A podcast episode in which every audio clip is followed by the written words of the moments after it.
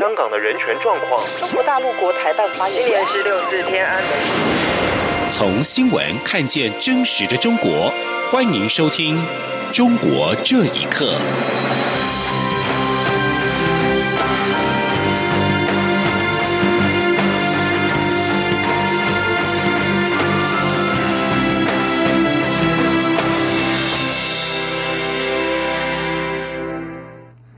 听众朋友们，晚安，欢迎收听《中国这一刻》，我是李自立。针对美国联邦众议员尤赫将提出的防止台湾遭入侵法案，规划把金门、马祖纳入防卫范围的相关报道，中正大学战略及国际研究所教授林泰和今天受访指出，依据《台湾关系法》，美国所谓的台湾就是台湾澎湖，不包括金门、马祖，但是尤赫却将金门、马祖纳入草案。除了可视为其个人的意志之外，也能够了解他要防卫台湾的决心相当的坚定。记者王兆坤的报道。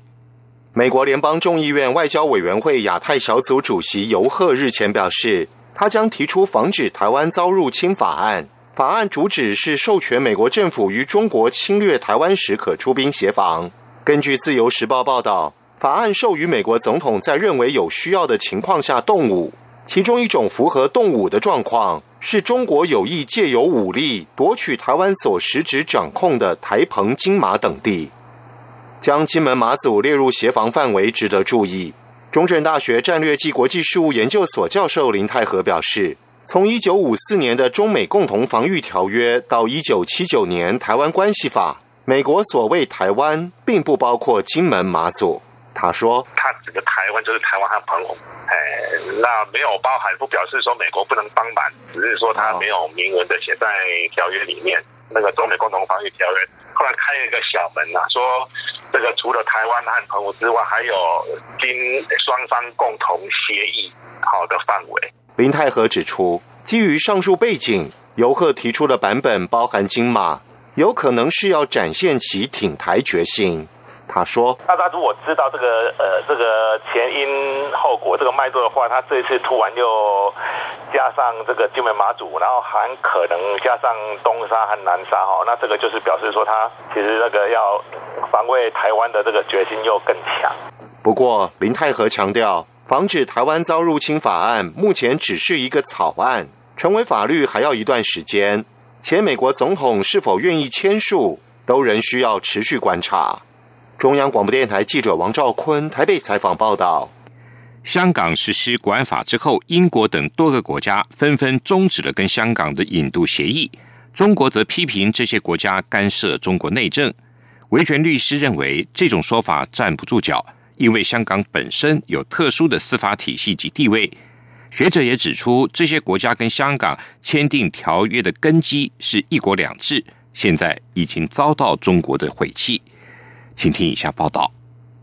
自港区国安法七月一号实施之后，这座沿袭了英国法治传统的东方都市，就深陷于中国和西方国家的角力之中。加拿大、英国、澳洲、纽西兰等多个国家纷纷终止与香港所签订的引渡协议。中国外交部二十八号也做出了相同的外交宣布。并指称这些国家偏离了司法合作、维护正义、法治的宗旨，并粗暴干涉中国内政。北京维权律师滕彪接受自由亚洲电台访问时表示：“中国的说法是站不住脚的。”他说：“就是香港。”它本身就是一个特别行政区，那这些国家和香港签订这个司法互助或者是一些引渡条约，呃，它并没有跟中国签，因为香港它有它特殊的这个法律和司法体系，有特殊的这个呃地位。滕彪指出，中国当局习惯把国际外交的很多作为，尤其是对中国人权的批评，指责为干涉内政。他说，国意间签订引渡条约。是看对方国家和地区能否维护基本人权。现在香港的司法已经无法达到这样的目的。这些国家的批评是完全符合现实的。香港职业律师、立法会议员杨月桥也对目前的现况感到悲观。他说：“那可是现在暂停这个协议，而且那个原因是非常清楚的，是因为担心香港的法治受到国安法的影响。那这个呢，其实从呃那个香港的形象来讲，当然是一个非常沉重的打击。曾任香港大学法学院教授的戴大伟也强调，这些国家与香港签订引渡条约是基于一国两制。但香港国安法已经完全违背了这些前提。从法界人士看来，受港区国安法影响的不仅是引渡协议。英国最高法院院长韦彦德日前表示，如果香港法院的独立性受到港版国安法的影响，英国派遣英国法官的惯例也将终止。而这是国际上承认香港法律及其判例的标志。另外，法新社也透露。欧盟可能对用于监控和人权压迫的技术产品实施对香港的出口限制。央广新闻整理报道：中共持续的强化打压少数民族的文化，内蒙古自治区政府展开清除蒙古文杂志跟出版物，移除了学校中的成吉思汗画像和所有以蒙古文所写的标语。对于当局计划性的政策，蒙古人纷纷察觉自己的民族文化。正在被逐渐消灭。请听以下报道。根据基尔州电台报道指出，在今年上半年，内蒙古自治区政府已宣布多项限制蒙古语的措施，例如通辽市蒙古族中小学将从九月一号开始采用所谓双语教学的模式，舍弃传统的蒙古语教学。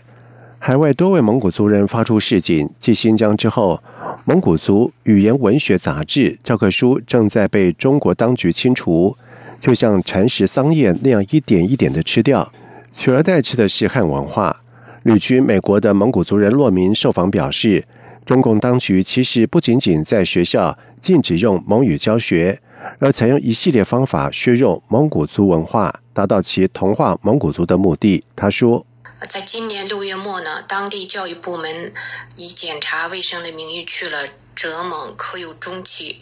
朱日赫牧场蒙古族中学，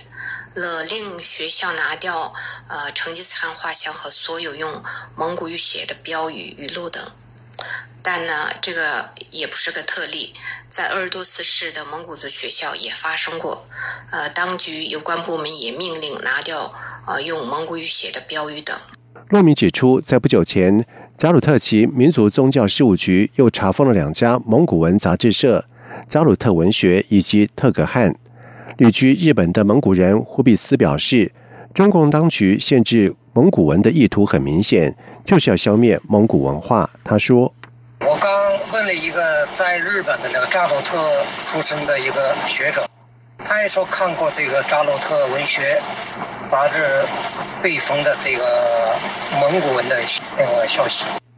在内蒙古一些地方的蒙古文学杂志也在陆续被停刊，蒙古人的精神食粮也被他们掐断。对此，在海外社群媒体，蒙古国的作家和诗人纷纷录制视频，声援中国境内的蒙古族，反对当局在蒙古族中小学禁止用蒙古语教学的活动。旅居德国的南蒙古议会主席西海明也表示，共产党以威胁恐怖执政，蒙古人要团结起来，为了民族的生存，自己的民族文化绝不屈服。央广新闻整理报道。香港电台今天报道，因为涉嫌嫖娼遭开除教席的清华大学法学院前教授许章润，首次否认曾经嫖娼。并且已经委托北京维权律师莫少平和尚宝军透过司法程序解决纷争。在二十六号完成居家隔离的许章润，二十八号与莫少平、尚宝军和前律师蒲志强会面，并已签署了律师委托书。而根据了解，许章润可能向法院提出行政诉讼，或者向公安提出行政复议，处理当局指控他嫖娼而进行的行政处罚。报道指出。许章润向律师表示，自己从来没有嫖娼，也没有向官方承认过嫖娼。官方认定他嫖娼是构陷跟诬陷，当中并没有任何证据，包括手机的通讯记录、酒店的监控视频记录以及转账记录等等。另外，根据了解，清华大学开除许章润的决定，是在他拘留期间就被已经做出的决定，即使是拘留期仍未届满，校方就已经做了决定。公安在拘留期届满之后，也不准许章润拿走行政处罚通知书，质疑有关的做法违反法律程序。中国大陆的精神障碍的分类跟诊断标准，二零零一年已经把同性恋除名，但坊间不少教科书仍然把同性恋视为病态。广州一名学生不满大学教材把同性恋划分为性心理障碍，决定控告出版社。但是中国并没有保障性少数群体权益的法律，后续的发展备受关注。请听以下报道。同性恋争取平权在中国并不少见，但是教育领域并未跟上脚步。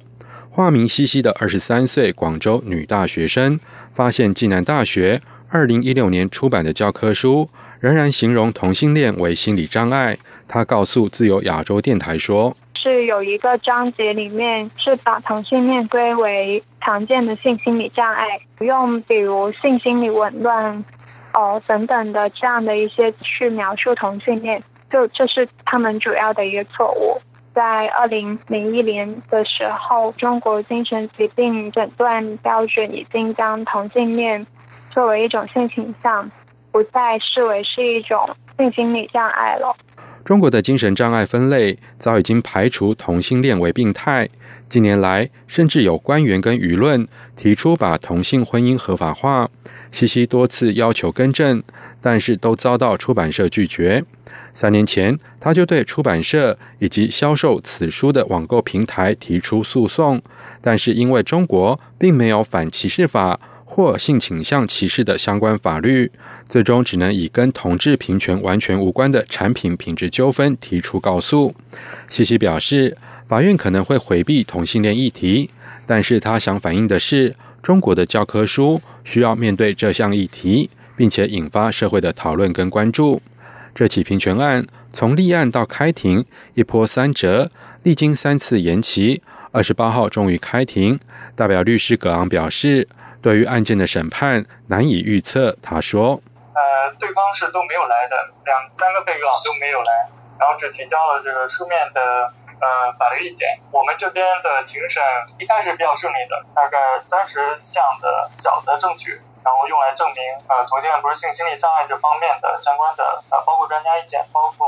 卫计委的文件，包括一些国际上的一些呃文件。”到后半场，可能他们可能会觉得，呃，我们反正已经提交了这个书面的意见，所以他就想以这个节省庭审时间为由，让我们简要发表嘛。其实也是被打断了几次。葛昂强调，更重要的意义是借由这场官司，对编写跟出版教材的人产生警示作用。以上新闻由央广整理报道。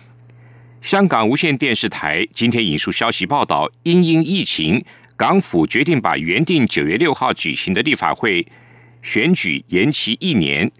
至于因此而造成的立法会真空期，港府建议由现任立法会议员多做一年，变相的延长了本届立法会一年。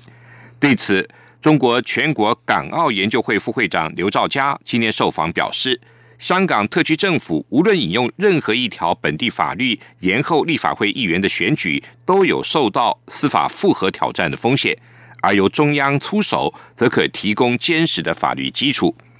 外界普遍认为，港府将这次立法会议员选举顺延的重要理由是担心民主派可能夺得过半的席次。但是刘少佳认为，民主派在这次选举夺得过半的席次机会不大。俗称武汉肺炎的 COVID-19 疫情持续在香港社区扩散，今天新增加一百一十八例，一百一十三例为本土感染病例，累计确诊个案达到三千零二例，至今已经有二十四人病逝，死亡率为百分之零点八。以上，中国这一刻，谢谢您的收听，这里是中央广播电台台湾之音。中国这一刻自八月三号起将改于每周一到周五凌晨零点播出。